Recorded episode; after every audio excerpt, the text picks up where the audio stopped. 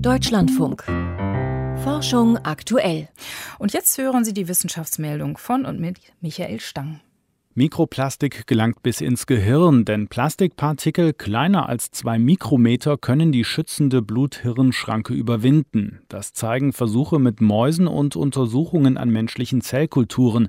Das berichtet ein Team aus Südkorea im Fachmagazin Science of the Total Environment. Demnach reicherten sich Plastikpartikel bereits nach wenigen Tagen in bestimmten Zellen des zentralen Nervensystems, den Mikrogliazellen, an. Dort löste das Mikroplastik vermehrt Entzündungen und Zellschäden aus, zudem sorgte es dafür, dass die Abwehrzellen starben. Menschliche Vorfahren hatten sich schon früh von Alpha-Männchen verabschiedet. Bei vielen Primaten haben die Männchen erheblich längere Eckzähne als die Weibchen. Dieses anatomische Merkmal gilt als Hinweis für eine hohe Konkurrenz und Aggressivität. Bei Menschen fehlt es jedoch. Ein internationales Paläanthropologie-Team ist der Frage nachgegangen, wann sich im Zuge der Humanevolution dieser Geschlechtsdimorphismus der Eckzähne zurückgebildet hat. Im Fachblatt PNAS werden Daten von Ardipithecus ramidus vorgestellt, einer frühen Menschenart, die vor rund 4,5 Millionen Jahren in Ostafrika gelebt hat. Schon bei dieser Spezies gab es offenbar weder aggressive Rivalenkämpfe noch Alpha-Männchen. Ein Grund könnte gewesen sein, dass die Frauen damals weniger aggressive Männer bevorzugten. Ein Komet ist erstaunlich frühreif. Der erst vor wenigen Jahren entdeckte Komet Bernardinelli-Bernstein ist nicht nur der mit Abstand größte seiner Art, sondern er ist auch ungewöhnlich aktiv. Das geht aus Aufnahmen des TESS-Weltraumteleskops hervor, die im Fachblatt The Planetary Science Journal vorgestellt werden.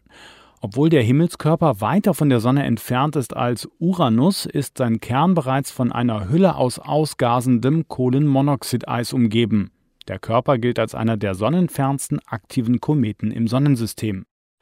Nicht nur der Wind treibt die Ringströmung in der Antarktis an. Bislang galt die Annahme, dass der sogenannte Zirkumpolarstrom nicht auf die globale Erwärmung reagiert.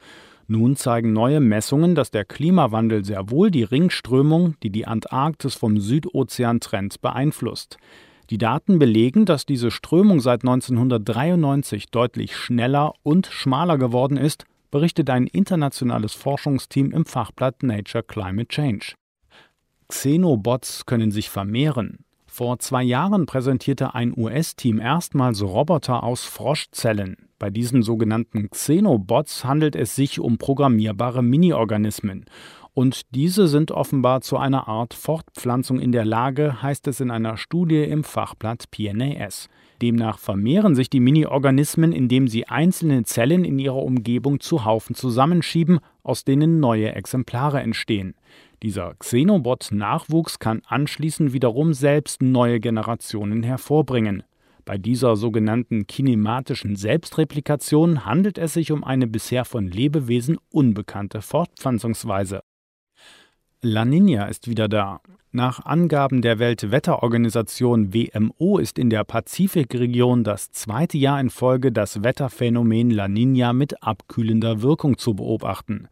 Es dürfte bis Anfang 2022 anhalten und nach den Vorhersagemodellen milder ausfallen als im vergangenen Jahr, teilte die WMO heute in Genf mit.